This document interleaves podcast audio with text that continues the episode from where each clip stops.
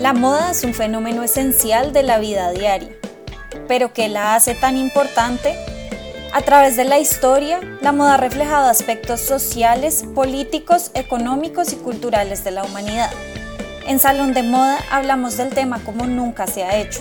Aquí nos reunimos pensadores y amantes de la moda para entender por qué la moda es un barómetro de la sociedad.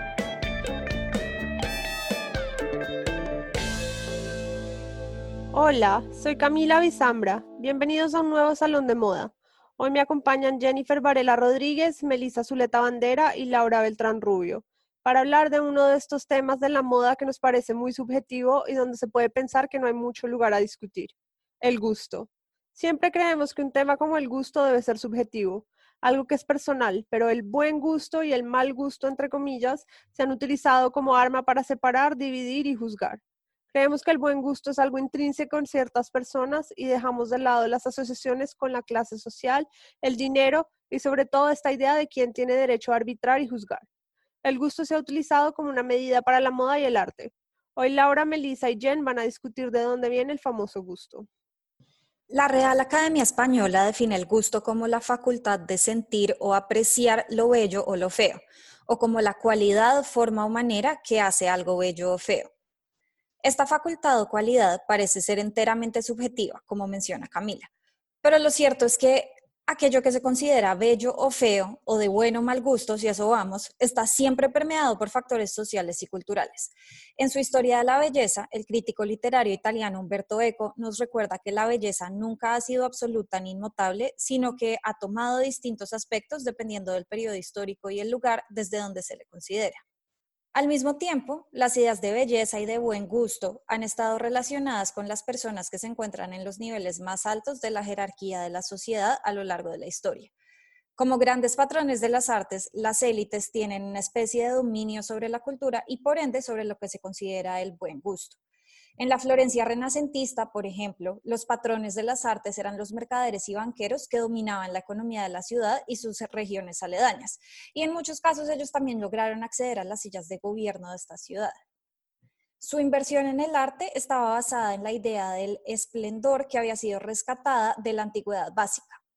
El esplendor permitía la ostentación y los gastos significativos en las artes siempre y cuando estuviera justificado detrás del deber de las clases altas. Este deber, bajo los discursos humanistas de la época, exigía a las personas pudientes de la sociedad que contribuyeran a ella y la forma de contribuir, por lo general, era a través de embellecer el espacio urbano con esculturas, con edificios y con arte en sus diversas formas. Esto digamos que tenía sus beneficios y seguramente resultó en ciudades súper organizadas, bien planeadas, en las construcciones que seguimos admirando hoy 500 años más tarde. Pero también hizo que se privilegie un solo tipo de gusto o estética que estaba exclusivamente relacionado con lo que preferían las élites de la ciudad. Un siguiente paso, y diría yo que el más importante entre la separación entre el buen gusto y el mal gusto, fue la creación de la Academia Francesa de Bellas Artes en el siglo XVII. Esta fue la culminación de un proceso larguísimo por medio del cual se separaban las bellas artes, entre comillas, de las artes decorativas y las artes populares, poniendo una barrera definitiva entre el gusto de las élites, que se consideraba el buen gusto, como ya les conté, y el gusto popular, que muchas veces está asociado con el mal gusto. Y aunque cada vez es más fuerte la proliferación de estéticas y gustos de origen popular, creo que la idea de que una estética tiene que ser aprobada, entre comillas, por un grupo reducido, exclusivo de los conocedores del gusto, nos muestra que la división entre el buen y el mal gusto, entre lo exclusivo y lo popular, entre lo extraordinario y lo cotidiano, sigue estando más viva que nunca. Otro de los aspectos en que lo podemos ver es en la cantidad de tratados con reglas que, aunque muchas veces no lo digan explícitamente, sí demuestran y congelan qué es el buen gusto. Uno de los ejemplos más importantes históricamente hablando fue el Tratado de Arquitectura publicado por el humanista genovés León Battista Alberti en Florencia Renacentista otra vez, quien además diseñó parte de la fachada de la iglesia dominica de Santa María Novella en Florencia. En este tratado, Alberti diseminó las leyes de la arquitectura clásica antigua para facilitar el diseño de buen gusto en la arquitectura renacentista. La idea era que los arquitectos buscaran este tratado y lo utilizaran para todos seguir construyendo el mismo tipo de edificios considerados de buen gusto. Pero esto lo vemos de mil otras formas. A lo largo de la historia hemos visto tratados sobre las artes, sobre la iconografía de las imágenes religiosas, sobre la tipografía de los libros, sobre los colores y los patrones que deben usarse en las telas y más directamente relacionado con el tema de hoy, tratados sobre qué se deben poner las personas de acuerdo con la temporada, las tendencias del momento, quiénes son en la sociedad, el tipo de cuerpo que tienen, su trabajo, su estatus socioeconómico. Sobra decir que estos tratados están directamente relacionados con lo que se considera el buen gusto de las pocas personas que dominan la producción cultural. Y esas reglas, como bien acaba de decir Lau, esos tratados, han sido capaces de permear muchas esferas de la sociedad y no solamente eso, sino nuestros hábitos de consumo y comportamiento. El historiador e investigador italiano Luca Bercelloni habla de eso como una metáfora que afecta todas las formas de movimiento de nuestra sociedad y va más allá del mito que a veces asociamos con el gusto. En su libro, que se llama The Invention of Taste, hace un recuento histórico del nacimiento y desarrollo de este término, gusto, como parte de las experiencias de las clases sociales más altas, como acaba de decir Laura, que tenían mayor acceso a información y estímulos sensoriales del arte, la música, etcétera, mientras que el gusto vulgar, entre comillas, se relacionaba con el exceso y con lo popular. De esa manera se crearon dos esferas, la del mal gusto, pero que es más accesible y en términos comerciales diríamos que más barato, y lo de buen gusto, a lo que no todo el mundo podía aspirar.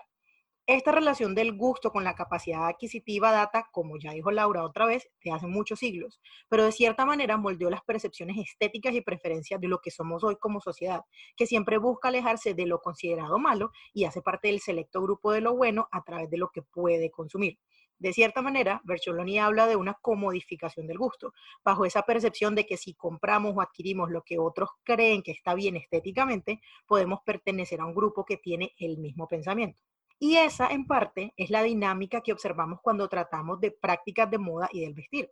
Bercelloni, que habla del gusto no solamente a nivel de estética, sino de comida, de arte y otros, observa que las marcas a gran escala juegan con esta percepción del gusto para crear un mundo de fantasía al que nos sintamos atraídos en la medida en que creamos que estamos identificados con lo que están planteando. ¿Cuántas veces hemos consumido o pensado en consumir un producto o en comprar algo porque va con nuestro estilo o nuestra estética, en comillas, que además es una palabra que está muy de moda por estos días, o porque simplemente sabemos que va a ser bien aceptado por las personas a nuestro alrededor, a quienes consideramos que tienen agencia suficiente para emitir un concepto sobre eso. El mito del gusto permea toda la sociedad, pero al mismo tiempo nos separa, porque es una construcción social que depende meramente del contexto. Lo que es considerado aceptable para vestir, por ejemplo, en nuestros países de América Latina, puede que sea considerado inapropiado en otros lugares. Creo que todas aquí hemos tenido esos choques culturales a los que me refiero, como latinas viviendo en el exterior, y es bien, bien difícil reconciliar esas esferas. Ya lo hablamos hace un par de semanas en el capítulo sobre nuestras propias prácticas del vestir. Pero también, y más allá de nuestras propias estéticas, el tema del buen gusto ha sido algo que no solo ha dividido gustos personales en Colombia, sino direcciones completas de nichos de consumo en cuanto se trata de marcas, o de mensajes que enviar a la hora de ponerse ciertas prendas y hasta a la hora de criticar o opinar de moda desde la posición de un productor de contenido. Si quieren un ejemplo en la esfera de las prácticas del vestir colombianas, el más fácil es el de la narcoestética. Esta nace de la cultura narcotraficante que tenía entre sus principales características la de demostrar visualmente el poder y el dinero. Y una de esas formas, como les conté en un episodio anterior en el que les contaba sobre eh, los planteamientos de mi tesis de maestría, es a través del vestuario. El vestuario se caracterizaba por ser llamativo, estridente, vistoso, brillante, exagerado, apretado y, como decimos en Colombia, mostrón los jeans apretados y decorados, las blusas que mostraban el abdomen, camisas de seda con estampados llamativos, mucha joyería, oro, bling bling. Y por supuesto todo eso y todas las personas que lo llevaban, hicieran parte del negocio de la droga o no, eran categorizadas como de mal gusto, porque es que esto iba en contra de las costumbres de vestir de las esferas dominantes. Era una afrenta directa a los lineamientos dados por aquellos en el poder, aquellos con conocimiento, cultura, educación, todo eso entre comillas. Y no era necesariamente algo que tenía que ver con el poder adquisitivo, porque quienes se movían en el negocio de la droga podían tener tanto o más dinero que algunos miembros de las clases altas y la capacidad de comprar la misma ropa costosa. Tenía que ver con que la clase, entre comillas, baja no tenía acceso a la cultura, el origen social y la educación necesaria para apreciarla, lo cual, según Pierre Bourdieu, en la distinción, criterio y bases sociales del gusto, era lo que permitía desarrollar el buen gusto. La idea del buen y el mal gusto está ligada con todo un sistema de aprendizaje de los códigos de belleza según los plantea la cultura dominante en una sociedad. Y la educación en el tema no tiene que ser formalizada, es decir, no se tiene que dar dentro de un sistema escolar, sino que es algo que se va aprendiendo de a pocos al interactuar y entender los códigos culturales establecidos nuevamente de la sociedad o de la alta sociedad. Y aquí es donde entra la importancia del análisis de las ideas sobre el buen y el mal gusto desde la perspectiva de los estudios de moda. Todavía les debemos un capítulo entero con la explicación completa de qué son y qué hacen los estudios de moda, pero aquí muy brevemente voy a comentar que su esencia es analizar la moda ampliamente concebida como un fenómeno político, económico, social y cultural. Entonces, las distintas ideas sobre el gusto a la hora de vestir las debemos entender precisamente como parte de la sociedad en la que se dan. Y más allá de privilegiar o descalificar algo por ser de buen o de mal gusto, entre comillas, ambos, creo que desde los estudios de moda deberíamos es concentrarnos en entender de dónde vienen ciertas preferencias estéticas y qué ideas y fenómenos culturales y sociales expresan. Y creo que entre más haya, mejor. Porque si hay algo que es claro es que la sociedad no es homogénea y que hay muchísimos grupos distintos que reflejan una cantidad enorme de mecanismos y creencias compartidas. Y para mí no hay nada más fascinante que entender cómo se expresan estos fenómenos a través de la moda y el diseño y las artes también, en vez de seguir pretendiendo que solo existe un tipo de gusto que debe ser privilegiado y estudiado. Bueno, yo creo que los estudios de moda son claves, como dice Laura, para entender esta dinámica de lo que es el gusto e incluso cómo se ha ido transformando en nuestros días. Pero no sé, puede que en este, en este podcast tengamos una opinión bastante viciada todas. Pero debido a que los estudios de moda y en particular este podcast que nos reúne, nos dedicamos a entender por qué se dan ciertos fenómenos sociales que afectan nuestras prácticas del vestir, hay que concentrarnos también en cuáles son esos factores que determinan estos conceptos del buen y mal gusto, siempre entre comillas, y que son bastante diferentes a los que conocimos hace 10, 20 y 30 años, porque todos responden a dinámicas distintas.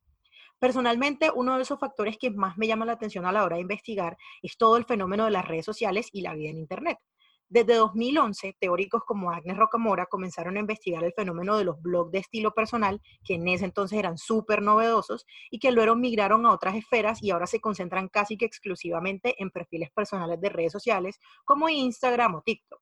Lo que no sabíamos en ese entonces y sabemos ahora es que tal como pasó con las figuras de celebridades que lograron un gran nivel de influencia en la era dorada de la televisión y el cine, los creadores de contenido, como se hacen llamar ahora, pasaron de ser virales y con esa capacidad también adquirieron un estatus de trendsetters y al mismo tiempo árbitros del gusto. Entonces ya no teníamos solo a los críticos de moda o a los famosos, dependiendo del nicho y de los intereses de cada quien, que considerábamos pertinentes a la hora de decidir algo de buen o mal gusto, sino que también tenemos a los influenciadores y opinadores digitales que construyeron un nicho por razones distintas, muchas veces a su conocimiento de moda.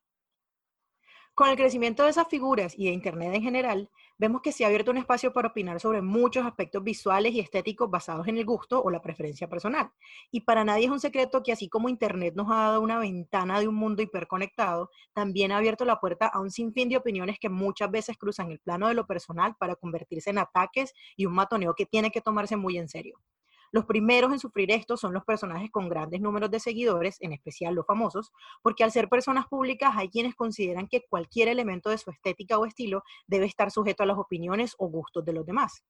Y con frecuencia esa actitud se extrapola a grupos más pequeños, en lo que la gente aprovecha el mito del gusto para descalificar a otros, como nos ocurrió hace un par de semanas a un grupo de mujeres que participábamos de un reto de maquillaje en Twitter. Además de los comentarios positivos y de los likes y los retweets, muchas mujeres se encontraron con una serie de reproches basados en lo que otros consideraban feo y simplemente un gusto personal. Y por supuesto no faltó el comentario que calificaba una estética como mañé o de mal gusto o de falta de gusto, entre comillas, pero sin entrar a discusiones sobre el gusto personal, que es completamente válido tenerlo, creo que es importante que seamos conscientes de que es eso, una preferencia personal que de ninguna manera puede ser usada para descalificar al otro. Y aquí vale la pena mencionar brevemente que todos estos mecanismos que describe Jen se pueden entender mejor desde la teoría. Tal vez lo más importante para entender es la idea del control y el autocontrol sobre el cuerpo y las apariencias que además deben reaccionar a la idea dominante del buen gusto o que deben seguirla. Y como ya mencionamos, esto está directamente relacionado con quienes están en el poder o quienes son las élites sociales culturales y muchas veces también económicas. En el caso del reto de Twitter que menciona Jen, las personas que se meten a decirle a las mujeres que no tienen buen gusto o que no se ven bien están intentando ejercer una especie de control sobre sus cuerpos y sobre su apariencia para que no se salgan de la imagen de la estética dominante pero al mismo tiempo se espera que las mujeres o cualquier otra persona, si eso vamos, sean capaces de autocontrolarse y obligarse ellas mismas y de manera autónoma a entender cómo se espera que se vean y imponerlo ellas mismas sobre su figura, sobre su apariencia, sin que nadie más les tenga que decir. Este análisis está basado en los planteamientos del filósofo francés Michel Foucault en Vigilar y Castigar, en donde él explica que el poder de la vigilancia está en que percibimos que está en todas partes, porque en cualquier momento puede llegar alguien a ponernos en orden, pero al mismo tiempo no está en ningún lado, porque la verdad es que casi siempre la disciplina viene de nosotros mismos que actuamos de acuerdo con los ideales que hemos aprendido, interiorizado y normalizado. Y esto, por supuesto, incluye la idea del buen gusto. Completamente. La idea del gusto se ha usado como un arma para alienar a ciertos grupos y elevar a otros. Cuando las clases históricamente altas en Europa, la aristocracia o la antigua aristocracia, comenzaron a perder poder económico, empezaron a usar pautas sutiles para diferenciarse de los otros. Y las personas que adquirieron poder económico en esta época tenían una forma distinta de gastar en la cultura. ¿Cómo creen que esto ha afectado las ideas del gusto? Yo la verdad no creo que las élites hayan dejado de determinar el buen gusto. Lo que sí ha pasado es que las personas que están en el poder o las personas que forman parte de estas élites han cambiado. Cami, tú hablabas de la aristocracia europea, que fueron aquellas personas que por su condición de nobleza controlaron la producción, los recursos, la economía y por lo tanto la idea del buen gusto, por lo menos hasta el final del antiguo régimen, aunque con algunas excepciones. Dice la narrativa hegemónica de la historia que con la revolución industrial en el siglo XIX y con la consolidación del sistema capitalista, la clase burguesa pasó a tener el control, pues ahora ellos controlaban o controlan la economía. Y así pasaron a controlar también los discursos sobre el buen gusto. La verdad es que yo creo que eso sigue pasando hoy. Creo que los medios digitales sí permiten nuevas formas de comunicación, participación y validación, pero sigue habiendo un grupo de personas o una clase, si la queremos llamar así, que domina los discursos sobre el buen gusto. Por un lado están las personas que siguen teniendo mucho dinero y acceso a bienes de lujo, pero a ellas se les suman los creadores de contenido que logran llegar a la cúspide y consolidarse como líderes de estilo y autenticadores culturales, como mencionó Jen antes. Pero yo creo que el fenómeno en esencia sigue siendo el mismo hay un grupo, una élite que sigue liderando lo que significa o lo que es y caracteriza el buen gusto. Totalmente de acuerdo. Si pensamos en el gusto como una construcción social, vemos que lo que ha cambiado no es el concepto, sino quién tiene la agencia para definir, hablando ya específicamente de moda, qué se ve bien y qué no. En comparación con lo que nos parecía visualmente placentero o aceptable en las prácticas del vestir hace tiempo, la idea ha cambiado bastante en cuanto a lo que es exclusivo y también en cuanto a lo que se ostenta y lo que no. Y también esa ostentación es reflejo de muchas dinámicas sociales que se dan en la llamada democratización de la moda, otro término que tenemos que poner bien entre comillas.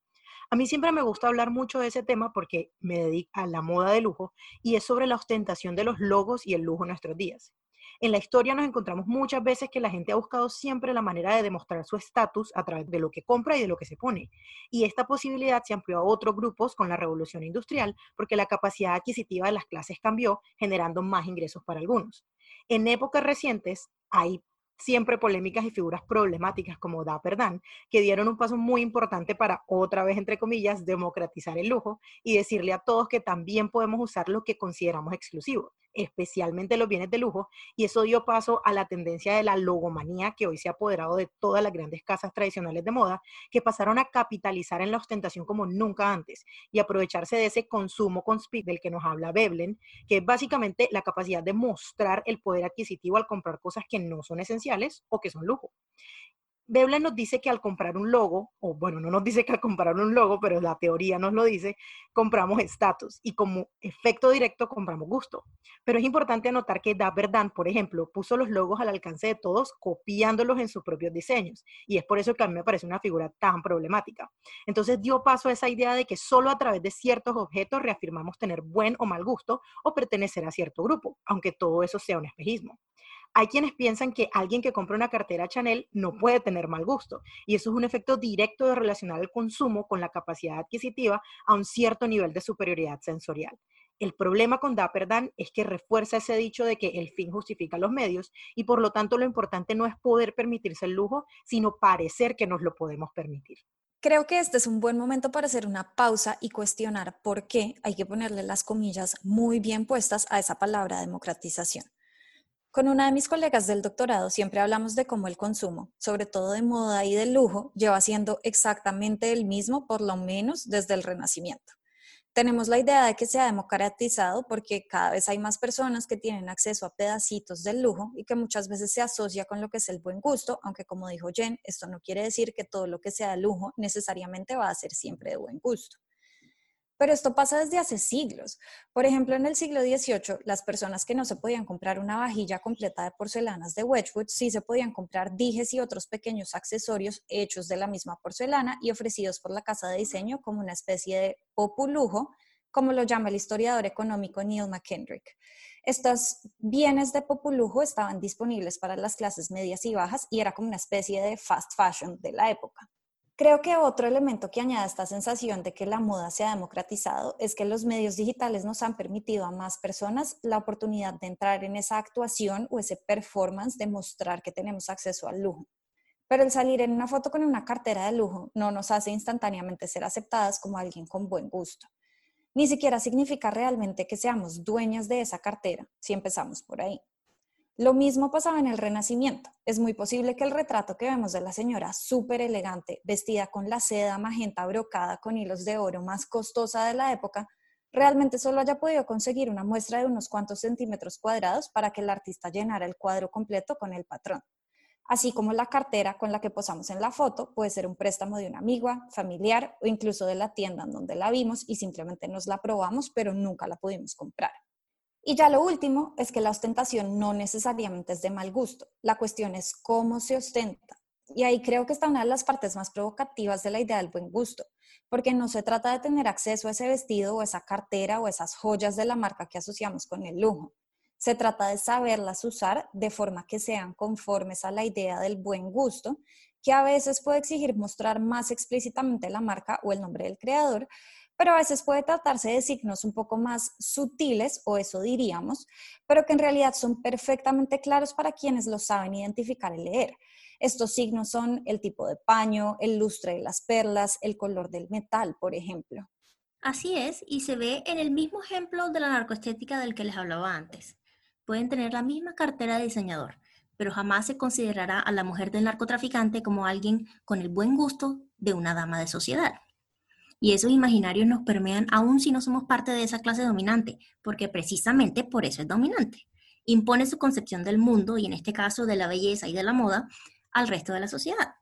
Por eso resulta que esas ideas de buen gusto están generalizadas y aunque no creo que podamos decir que nos hace uniformarnos, sí influye fuertemente en nuestras propias decisiones de estilo. ¿Quién no se ha comprado, como decía Jen anteriormente, una prenda de vestir que no le termina de gustar, que de pronto no crea que le queda del todo bien o que realmente no cree que es como de su estilo, pero sabe que se ve bien o es elegante o entre comillas es de buen gusto. Como con otras construcciones sociales, nos toca a nosotros ser críticos con nuestras propias formas de ver el mundo y desaprenderlas. Dejar de estigmatizar o descalificar una estética porque va en contra del, entre comillas, buen gusto que nos enseñaron, porque eso no solo puede cerrarnos ante opciones de vestuario para nosotros mismos, sino que además, y más importante aún, nos impide profundizar en lo que hay detrás de una tendencia, de una propuesta o incluso de un movimiento social asociado a la moda. Y eso es algo que podemos hacer todos, pero que es imperativo que lo hagan aquellos con una voz de autoridad, en este caso en la moda, como los periodistas. Y también ahí en el grupo de los periodistas hay que incluirnos, no necesariamente porque sean periodistas, a todas las personas que son opinadoras de moda. Alguna vez le escuché decir a Pilar Luna, editora de moda colombiana, que no podíamos reseñar una colección o hablar del trabajo de un diseñador pensando simplemente en lo que nos gustó a nosotros o no, y es completamente cierto. Al igual que en los estudios de moda, como mencionaba Lau, la clave de analizar la cultura material de la moda, es decir, las colecciones y la producción de la industria, es entender las motivaciones de dicha producción para entender su impacto y además analizar su calidad. Por supuesto que va a haber cosas que nos gusten más que otras, pero eso es una cosa personal. Pero es más fructífero a la hora de reseñar una colección, por ejemplo, hablar de la inspiración del diseñador, de cómo se planeó una pasarela o una presentación, de si se usaron técnicas a mano que enriquecen el trabajo de una prenda o no. El gusto personal es mejor dejarlo a la hora de tomar decisiones de compra que solo nos competen a nosotros. Además, esa uniformidad del gusto también nos deja ver que no todo el mundo tiene algo novedoso que decir sobre una colección o el trabajo de un creador. Justo hoy, antes de grabar el episodio, veía que el profesor William Cruz compartía en Twitter un artículo de Business of Fashion que hablaba sobre la necesidad de tantos editores e influenciadores y demás opinadores en una semana de la moda, en una era donde probablemente todos estamos viendo lo mismo a la misma hora desde la pantalla del celular. Y si bien le comentaba a Melissa y ella me decía en privado que la figura del crítico y árbitro de estilo nunca va a desaparecer del todo porque es un actor de la sociedad, creo que en esta era de inmediatez también nos sirve para filtrar las opiniones verdaderamente novedosas y relevantes de aquellas que son simplemente una repetición de lo que dijo la mayoría. Al final, claro que hay un lado subjetivo al gusto. Lo que nos gusta y no nos gusta termina siendo algo profundamente íntimo. Sin embargo, las ideas que hemos explorado hoy nos hablan de la objetificación del gusto a través de pautas sutiles y a veces no tan sutiles. De acuerdo, Cami, y es súper curioso porque hay esta especie de dualidad entre algo que en teoría es subjetivo, pero que al mismo tiempo tiene estos personajes que, como dijo Jen hace un rato, siempre van a existir, nunca van a desaparecer del todo, porque finalmente siempre creemos necesitar una especie de árbitro o de guía que nos ayude a nosotros también decidir qué es o qué no es el buen gusto. Para concluir, realmente lo único que tengo que decir es insistir en una idea que mencioné anteriormente y es que no se trata de descalificar el mal gusto ni de decir que solo el buen gusto debe ser analizado, estudiado y entendido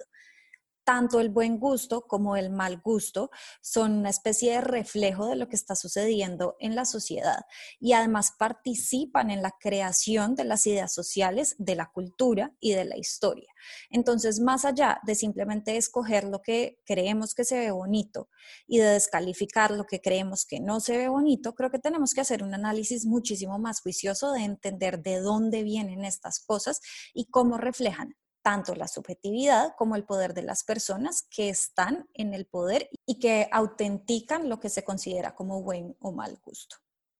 Para mí la conclusión va del lado de lo que acaba de decir Laura sobre el poder.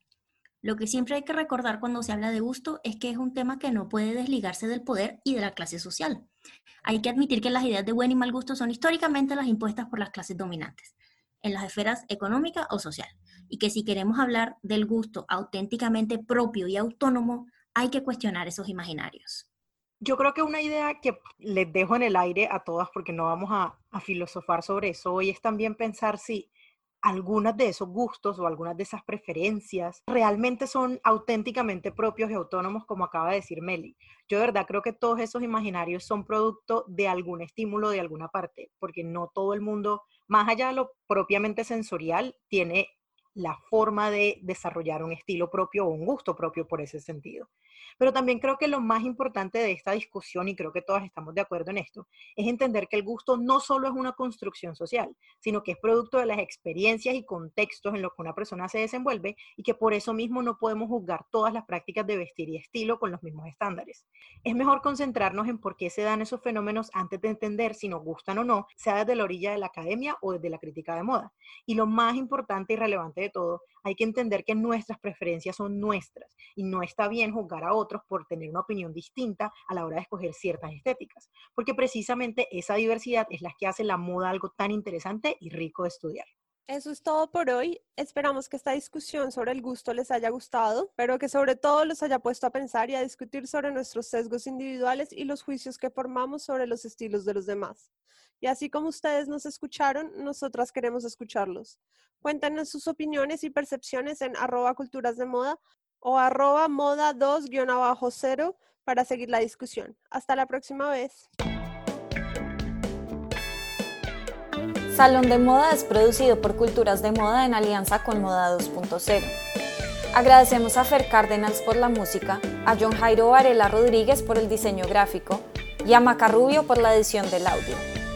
No olviden suscribirse al podcast si les gustó este episodio. Nos pueden seguir en redes como arroba culturas de moda y arroba moda 2 subraya 0.